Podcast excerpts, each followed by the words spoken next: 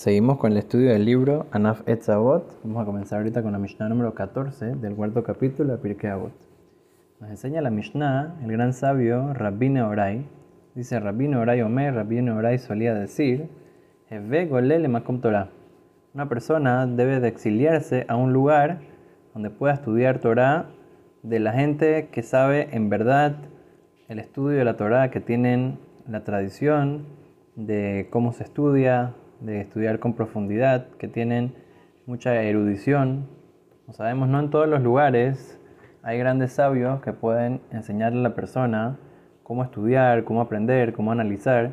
Entonces, si una persona ve que en el lugar donde él vive no hay la posibilidad de poder estudiar de la manera correcta, de poder aprender, de poder crecer en el estudio de la Torah y profundizar, entonces debe de tratar de ir a otro lugar hacer todo lo posible para que de esa manera pueda seguir aprendiendo, pueda seguir creciendo y saber cómo cumplir la Torah y las mitzvot de la mejor manera. Entonces dice, sigue diciendo la Mishnah, ve al tomar, sheita hareja. No digas, no, la Torah va a llegar a mí. Alguien va a venir un gran rabino a mi ciudad y me va a enseñar. No, tú tienes que ir y buscar la Torah. Shejabereja y deja, no digas, que tal vez van a venir mis amigos, ellos que vayan a, estudiar Torah y que me van a, enseñar a mí. Ve al y no digas, no, con mi inteligencia voy a poder eh, seguir creciendo en el estudio de la Torah y no necesito a los sabios. La persona no, debe decir así. ¿Por qué? Porque al fin y al cabo la Torah no es solamente un libro que uno lee y listo, sino que es una, una mesorá, una tradición una forma de entender las cosas que fue pasado de padre a hijo y de maestro a alumno desde Moshe Rabbenu hasta hoy en día. Entonces a Kadosh Baruj le enseñó la Torah a Moshe Rabbenu y así fue enseñada de generación en generación sobre lo que llamamos la Torah oral. No solamente lo que está escrito en los Hamishah Moshe Torah y en los Nevi'im, sino que también está la explicación de todo lo que está escrito en la Biblia, de todo lo que está escrito en, en la Torah, en, los profetas. Eso todo tiene su explicación y su, entendimiento. Porque al fin y al cabo, todo lo que está escrito tiene que ser interpretado.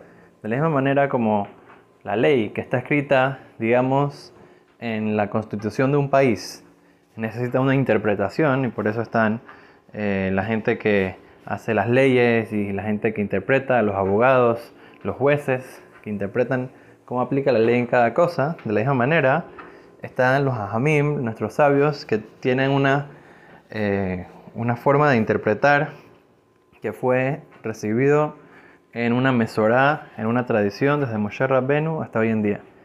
La persona tiene que saber inclusive que él sabe leer las palabras de la Gemara, pero hay una tradición de cómo se estudia, de cuál es la, la forma de resolver diferentes problemas en la Gemara, cómo una persona debe de, de analizar, de pensar, de leer diferentes cosas, eso todo es a través de la mesora, a través de la tradición.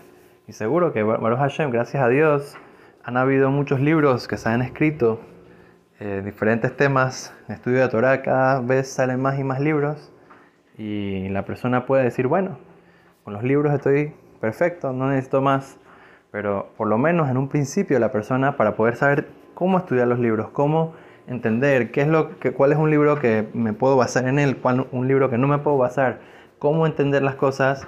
Una persona necesita un rabino, una persona necesita una persona que tenga esa tradición, que haya tenido él también eruditos de la Torah, que haya aprendido de la generación anterior y que se pueda pasar también a la generación de uno. Es un cuento muy interesante cómo estos grandes sabios estaban siempre buscando cómo aprender más y más de los grandes sabios de la Torah tenemos el Beta Levi, dice que cuando él era joven escuchó de la grandeza de Rabino Shlomo Kluger, entonces él vivía en otra ciudad, dijo, bueno, tengo que viajar a ver, a conocerlo, a, aprender Torah de él, y dice que se hizo pasar como, como un ayudante de, de alguien que maneja una carroza, entonces le dijo, mira, yo te puedo ayudar, yo te ayudo aquí con los caballos, a darles de comer, a, así, a hacer todo lo que se necesita. Y entonces, bueno, el Señor dijo, está bien, puedes venir conmigo. Y bueno, no te voy a pagar, pero te llevo hasta la otra ciudad que tú necesitas llegar. Entonces, el rabino feliz, estaba joven, dijo, belleza, de esta manera voy a poder llegar a la otra ciudad, no tengo cómo llegar, no tenía ni un centavo, pero voy a poder aprender Torah de este gran sabio. Hizo un gran esfuerzo y entonces después de varios días, inclusive que tuvo un enredo con el, con el señor de los caballos, que en algún momento el señor estaba cansado, se fue a dormir y le dio las riendas a, a Rabino, a Ralbeta Leví, y entonces estaba pensando en lo que iba a hablar con el rabino y se desvió, se metió al bosque. Entonces el señor le comenzó a gritar, ¿qué estás haciendo? No sé qué. Y bueno, al final llegaron y él dijo, bueno, ni modo, recibí este, estos isurim, esta dificultad, pero con una buena razón para poder aprender del gran rabino Rashlomo Kluber, que era de los rabinos más grandes de la época. Entonces, al final, Rashlomo Kluber vio que esta persona, este eh, Beta Levi, era una persona que tenía mucho futuro y que ya era un, gran sabio de la Torá, y lo puso inclusive a hablarlas en la sinagoga ese, ese Shabbat. Entonces, todos los judíos de la, de ciudad, incluyendo este el señor de los, de, los caballos llegó a la sinagoga a escuchar el shiur del nuevo rabino que llegó.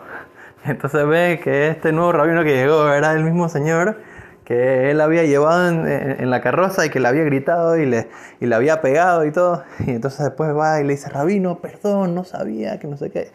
Y dice, no, ¿qué tú vas a saber? ¿Cómo vas a saber de que yo era un rabino, de que yo enseñaba Torah, etcétera?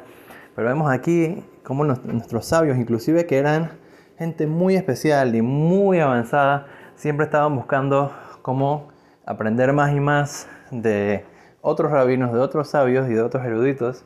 De esa manera siempre aprender más Torah, acercarnos más a Kadosh Baruj y cada persona debe tratar de hacer su esfuerzo para poder conectarse con los grandes sabios de la Torah y de esa manera siempre seguir avanzando y creciendo en el estudio de la Torah y el cumplimiento de las mitzvot. Y de esa manera que Kadosh Baruj siempre nos manda verajá, y todo lo bueno. Amén.